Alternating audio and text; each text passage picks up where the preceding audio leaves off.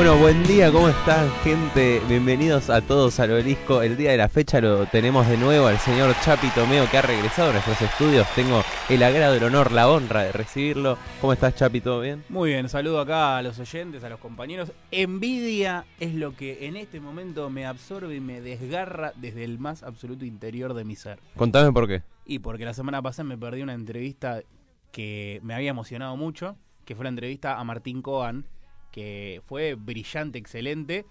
Y la verdad, y sobre el tema del lenguaje inclusivo, con el cual mucho no se lo escucha a Martín Cohen, así que estoy eh, pletórico pero por el programa, pero a la vez con una absoluta envidia, ¿no? Por parte de ustedes de haber participado de ese maravilloso encuentro. Muchísimas gracias. Eh, pronto va a estar subida en nuestro Spotify, así que los las les invitamos a ver la entrevista que le hicimos a Juan hablando sobre el lenguaje inclusivo. Probablemente el inicio de una serie porque queremos escuchar más voces, porque cuando, bueno, ustedes lo van a poder escuchar, no, no quiero dar mi opinión. También estamos acá con Mario, nuestro querido operador que nos estuvo levantando la mañana con una música. ¿Qué tal, Marian? ¿Cómo andan chicos? ¿Todo bien? Aquí estamos, recuperando de a poco la voz. ¿Qué pasó? En el, el, el, tiempo. no, el tiempo. Y vieron que estos climas así como algo templado, frío, húmedo, Anduve con la garganta un poquito averiada, pero bueno, ¿qué va a hacer? Ah, garganta colorada, garganta con arena. está, muy tanguero, Marian, hoy. Y lo que pasa es que hoy tenemos un al tanguero. ¿Sabes qué? Para mí es un tanguero. Hay que... El tema, el, bueno, el invitado del día de la fecha, que Marian dice que es un tanguero, va a ser Sergio Chousa, que es economista, consultor y tuitero. Así que esténse atentos que en unos minutitos va a estar para mí es por esto, hace mucho que no lo digo, pero el clima, el tiempo, que se dice, el clima general, tiempos del día, el tiempo en la es ciudad. Algo muy de profesor de geografía del secundario que hincha mucho con eso y nunca queda porque todo el mundo después lo dice mal. Pero, es, el tiempo. el tiempo. en la ciudad de Buenos Aires es de 11 grados actualmente, con una máxima de 15 y una mínima de 5. No saben lo que me costó venir en bicicleta. Eh, bueno, si les parece, o si te parece, Chapi, podemos arrancar con las noticias. Primero quiero tirar una de último momento que... Hoy es un día de festejos. Pasó hace poco. Eh, eh, falleció el genocida Miguel Echecolás, que, bueno, se murió sin contar todas las cosas que sabía sobre Jorge Julio López. Él manejó 20 centros clandestinos, desapareció, torturó, robó y hasta el último día de su vida fue un cobarde. Así lo describen ¿Quién lo describe en Twitter. Diego Iglesias, eh, periodista de radio con voz. Eh, así que falleció Miguel Echecolás, eh, lo reiteramos, el genocida del autoproclamado proceso de reorganización nacional. También aquel que desapareció Jorge Julio López. Noticia de la semana. ¿Qué, ¿Qué, tema, ¿no? A mí siempre cuando mueren, no sé, murió Macera, me acuerdo, me acuerdo cuando murió Videla. Qué tema, ¿no? Qué lugar el de perdón que lo diga así fuerte, ¿no? Pero ¿se festejan o no se festejan estas, estos sucesos? Y yo creo que no se festeja, sino que se hace memoria. Bien, está bien. Es una postura este, interesante y muy madura, ¿no? A mí me genera una, una disyuntiva interna en el cual mm, mi cara esboza una mueca de sonrisa, quizás al enterarse de la muerte, pero mi fuero interior sabe que está mal eso, que no se festeja, no, uno no se pone contento por ese tipo de situaciones. Ah, tenés como una policía de la moral en tu interior. Exactamente, hay un pequeño Mariano moralista dentro y dice, no, señor, eso no está bien. ¿Cómo, te vas, a, ¿cómo vas a festejar? Como una, como una especie de CM de sudestada dentro mío, ¿viste? CM de sudestada.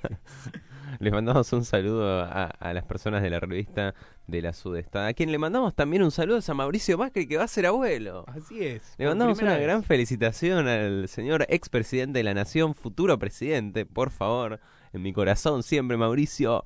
Eh, eh, abuelo, abuelo Mauri Macri. Un temita psiquiátrico, yo creo. Eh, ¿Macri o yo? Macri o Edu. Ah, ah me, dice a mí, me dice a mí, Marian. Mirá, ¿sabes que también primero de julio fue ayer día muy importante porque, bueno, tengo que admitir que después de haberme aliado con Moisés, de haber pasado por Moisés Hebrón, sí, de haber pasado en realidad por Urcaldea, por Hebrón hace unos eh, cuatro mil años, eh, este fue el segundo acontecimiento más duro y más difícil que me tocó vivir en mi larga vida. Eh, 48 años del paso a la inmortalidad del teniente general Juan Domingo Perón. Y ayer fue el día del historiador también. exactamente. Así que lo saludamos, le mandamos un saludo muy grande al señor Chapi historiadora en formación. Aprovecho para, para mandarle también un saludo a mi madre, que es historiadora. Ah, ¿en serio? Oh, un saludo a tu madre también, que es historiadora. Pero no promocionó historia social general y yo sí. Igual un saludo a tu madre, que es historiadora. ¿Sabes que hoy habla Cristina por motivo de el el paso a la inmortalidad de Juan Domingo Perón, estos 48 años, va a hablar a las 16 horas en Ensenada, si no me equivoco. Así que, bueno, sintonizan los canales de TV, las radios y van a poder escuchar, estar escuchándola. Eh, quizás declaraciones fuertes, veremos si el sábado que viene vamos a estar hablando de ella o no, probablemente sí. No sabemos qué se puede venir, si funcionarios que funcionan, funcionarios que no funcionan, si van a rajar a Guillermo Hang, no sabemos qué va a pasar. Eh, yo, Edu, te quiero preguntar, porque la verdad que estuve muy fuera de todo esta semana. Saben los oyentes que tengan vida universitaria de cierra el cuatrimestre y encima soy docente de secundario, así que también cierra el cuatrimestre en secundario, así que estuve perdido básicamente. Solo me enteré viendo en Twitter y demás ciertos run rums debidos a Javier Milei que se pronunció a favor de la venta de hijos. ¿Cómo fue? Yo creo que este es un tema a ver, hay una teoría que dice que Javier Milei fue contratado por los medios. Esta es una teoría muy expandida en el progresismo, yo no sé si concuerdo, mm. pero dicen que fue contratado por los medios para correr el discurso a la derecha. Y una vez que, se logró correr el discurso a la derecha, si Macri parece un progre al lado de él, eh, se empieza a caer. Porque es, es cierto que uno se pone a pensar perdón que lo diga así, pero hay que ser tarado para pifiarla tanto en, en, una semana. Se expresó a favor de la venta de órganos, después a favor ah, de la venta de niños. Bueno, pero en dos semanas no podés pifiar tanto. ¿viste? ¿Pero cómo fue puntualmente? ¿Estaba en un programa, en una entrevista? Estaba con Ernesto Tenenbaum en Radio con Vos y, le, y él se puso a hablar en esta máxima liberalización de todas las cosas que tiene y dijo que la, la venta de niños debería ser algo que dice que es algo que la sociedad todavía no está preparada para discutir pero él cree que se podría llegar a hacer. Ojo el escenario donde lo tiró en el programa de Tenenbaum. Le mandamos un saludo a Ernesto. No, no, a ver, no sé, vos, viste que el mundillo de Twitter es asquerosamente acusatorio, es inquisidor. Y una de las rumores que corre en Twitter es que Tenenbaum. Esto lo dice Twitter, eso ¿eh? no es algo que, que, yo acuerde con esto, no hay ningún acuerdo ideológico, pero viste que dicen que Tenenbaum es medio pedófilo. No, Dicen en Twitter. No, no podemos hacer esta acusación. Yo no estoy haciendo ninguna acusación. Es una injuria radial. No es una injuria radial. Yo estoy diciendo algo que ocurre en el mundo de Twitter que, a ver, me parece una estupidez. En Twitter se dicen un millón de cosas de acusación, pero digo, ese mundo inquisitorio, acusador, ¿no? Sí. En el cual se mueve mi ley, se mueve Maslatón y demás. No sé, pienso a veces también que se toman esas cuestiones de ese mundillo y a veces uno hace política también a través de eso. Digo, por ahí es una casualidad que lo haya tirado en el programa de Tenemba, uno por ahí tiene algo. Probablemente haya sido una casualidad porque él decidió preguntárselo. Ah, si no, no creo que lo hubiera dicho. Yo no, te digo, no lo vi, estuve perdido esta semana. Solo sí hice ese, esa acusación que cada tanto. Son todos troleos, obviamente, ¿no? Pero cada tanto uno ve Twitter, va bajando hilos y demás, y siempre algún pelotudo aparece que hace ese tipo de acusación. Repito, no es ningún acuerdo de mi acusación, solamente traigo algo que ocurre en el mundillo de Twitter y lo expongo acá eh, en la radio. Así que todo el mundo que más o menos frecuenta esa red social, que sos vos también, sabe que eso existe. Ay, en Twitter no sé de dónde sacaste esto porque yo he estado muy atento a Twitter esta semana. Eh, la producción puso que se difundieron muchos rumores sobre la posibilidad de que Cristina sea candidata en 2023. No sé, eh, ¿se difundieron a dónde estos rumores en Twitter, en las redes? sí, sí, sobre todo, ¿sabes quién? ¿Quién? Jorge Asís. no, sobre todo los eh, tuiteros, digamos, de libertarios, tuiteros de Juntos por el Cambio, periodistas de Juntos por el Cambio, medios como La Nación de es que es lo que les sirve. Empezaron a hacer todo eso en base a algunos dichos que tuvo esta semana el Cuervo Larroque que no dijo, va, Cristina va a ser presidenta, pero sí se mostró en favor de que era la única representación que tenía el peronismo, que empezó, habló también sobre la cuestión que pasó hace dos semanas sobre los planes sociales a la cual se había referido Cristina. Bueno, toda esta semana dijo algunas cositas muy particulares eh, el Cuervo de la Roque y se agarraron los medios de Juntos por el Cambio y los tuiteros de Juntos por el Cambio diciendo que Cristina iba a ser candidata en 2023. Ok, eh, algo para tener en cuenta. Entonces, si se está diciendo tanto en ese sector, quizás es lo que desean. También. sí, sí, obviamente. No digo que Solamente lo, también es otro rumor ¿no? que sale y que uno lo, tira acá nada más. Así es. No la eh, veo yo, principalmente me parece, y creo que ella no tiene ganas. A mí me parece que Cristina quiere poner a Guado de Pedro. Tomalo, ¿eh? Tomalo para el 2023. Cristina tiene más, de 70 años. Cristina cumple 70 el año que viene. Y bueno, es muy grande para encarar cuatro años. Bueno, ¿vos lo viste a Biden? I can describe America in only one word. No sé si vieron ese video que dice, puedo describir Estados Unidos en una sola palabra. no, también Cristina tampoco va a tener ese problema porque, bueno, hay que, hay que decir que es, es una gran oradora. Pero además, eh, Biden eh, supo salir y volver del escenario político. Sí. Digamos, tuvo algún descanso en su cerebro. Cristina hace 30, 40 años que está metida absolutamente en la política sin tener un minuto de descanso, ¿no? Sí, es cierto, desde Santa Cruz, así mm. que difícil. Después lo que pasó ahí en, la zona austral de nuestro país, eh, se estrelló un avión en Tierra del Fuego, eh, un avión sanitario que estaba, bueno, justamente para ayudar con productos de la sanidad. Así que abrazo grande a las familias. Una, un avión que incluso había trasladado a la selección en la Copa América según leí por ahí. Lo cual me trae recuerdas aerolíneas, estas naves. Lapa. No, no, me trajo el recuerdo del Chapecoense. Ah, y de Emiliano Sala también. Bueno, eso sí, pero es, un, avión, privado. El del Chapecoense era también una aerolínea que se quedó un equipo de fútbol brasileño hace unos años, 2016, si mal no recuerdo. Tremenda la de eh, Chapecoense. se quedó sin nafta y eh, porque tenía que hacer una aproximación en un día de tormenta, iba con la nafta justa para ahorrar y se quedó sin nafta y bueno, se precipitó hacia el suelo. Esa tremenda. Mm. Después, esta semana en el Congreso se aprobó la ley de VIH. Eh, Argentina eh, pionera. Una nueva ley, ¿no? Obviamente. Claro, una nueva ley de VIH. Argentina pionera en esta materia de eh, derechos humanos. la nueva ley de VIH, hepatitis virales, tuberculosis e infecciones de transmisión sexual. Claro, lo que propone es un abordaje integral, digamos, entre todas esas este, enfermedades, básicamente en el tratamiento, ¿no? Obviamente.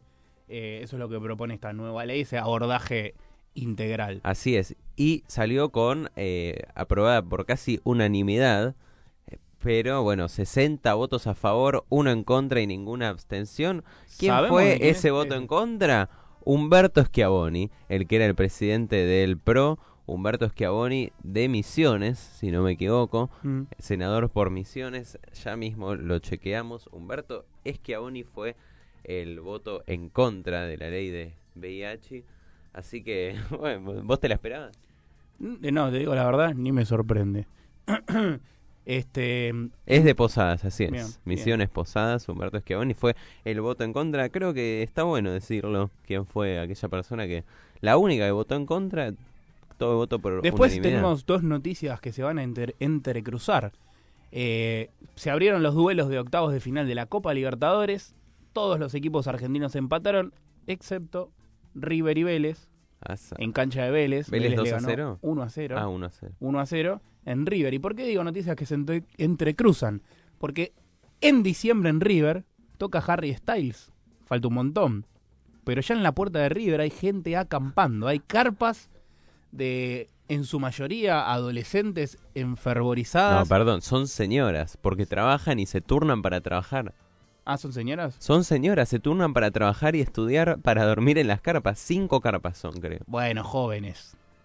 No, señoras. No, señoras. Bueno. Decirles señoras. Eh, bueno, están todas ahí enfervorizadas, ¿no? Eh, haciendo la, la cola para Harry Styles, para lo cual falta un montón.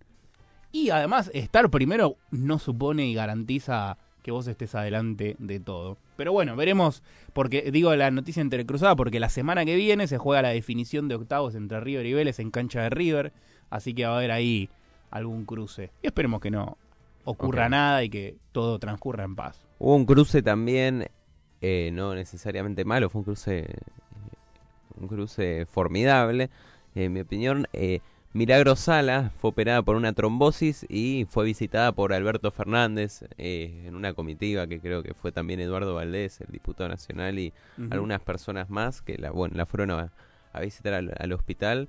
Así que la líder de Tupac Amaru fue visitada por Alberto. ¿Fue simbólicamente lo más jugado que hizo el presidente? No creo. lo más jugado quizás fue este discurso que dio en la cumbre de las Bueno, Américas. es verdad, pero hay una cuestión simbólica, sino que ya es efectiva. Porque es Si esto fue lo más jugado que hizo nuestro presidente. Y bueno, eh, justamente por eso te digo. Bueno, le mandamos No un lo digo saludo a que la tiene difícil, pobre. Eh, Pobre Alberto, pobre, pobre Alberto. en ¿Sabés realidad qué? todos. También hoy lo que podemos hablar con nuestro invitado de la fecha, Sergio Chousa, es la subida del dólar y el peso se quedó estancado. Ujú. Se quedó estancado el peso, el dólar aumentó creo que a 228, si no me equivoco. Vamos a chequear a 2.39. Estoy muy desactualizado, gracias Marian. El dólar a ¿Cómo se nota 2.39. que no compras dólares vos? Ah, ¿vos sí? No, tampoco. Soy docente. Ah, ok. Yo pensé que ahorrabas en pesos. Mirá. Ahorro en pesos, sí, sí. Muy bien, apuesta Ahorro en pesos porque apu- ahorro 20 pesos. apuesta a la moneda nacional el señor Chapi. Qué bueno. La verdad es que fue una semana movida, muy movida.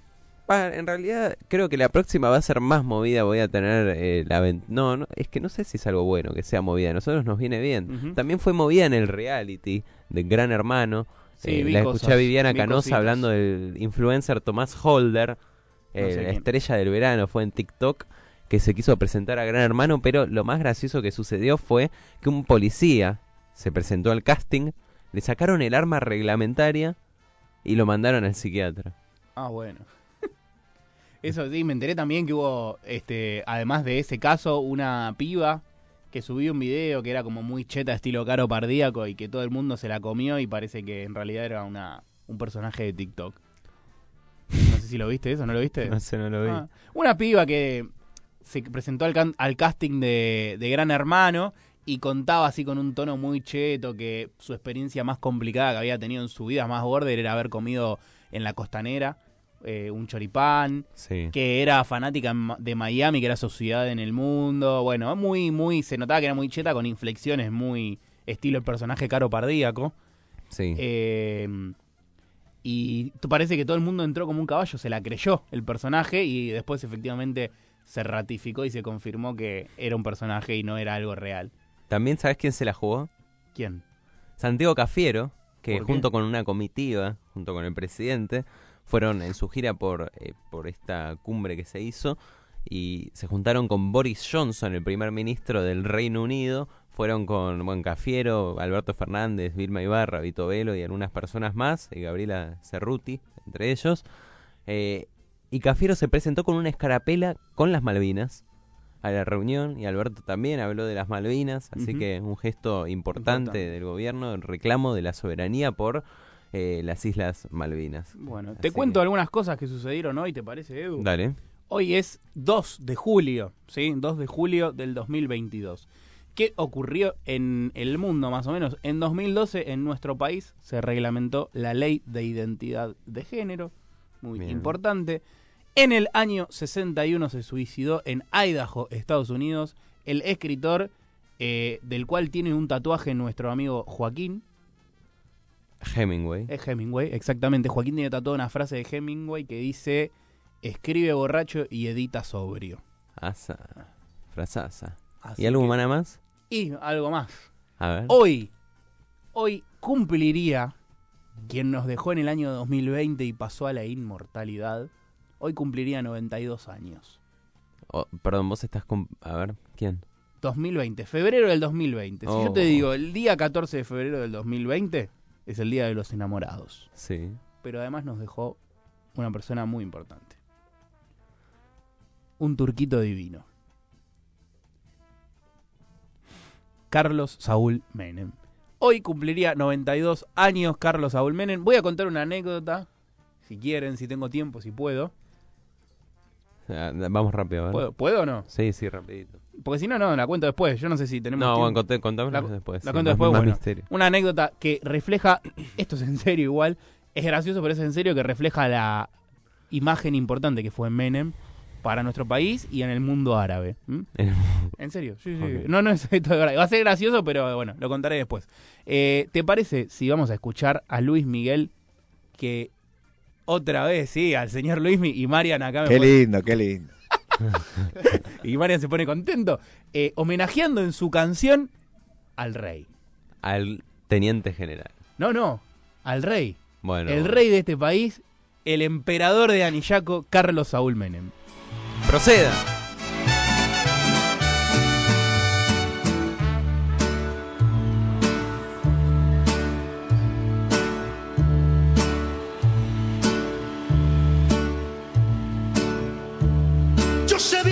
Estoy afuera, pero el día en que yo me muera, sé que tendrás que llorar.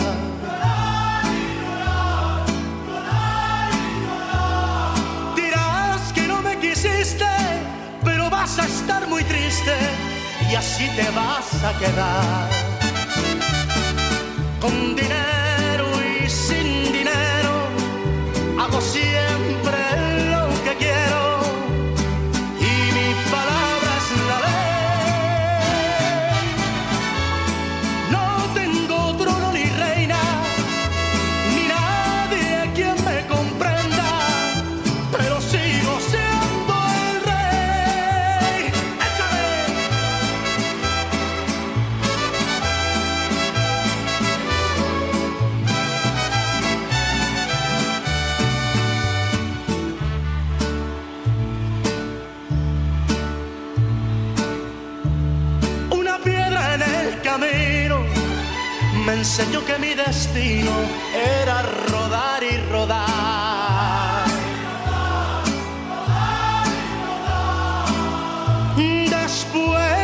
Dijo un arriero que no hay que llegar primero, sino hay que saber llegar.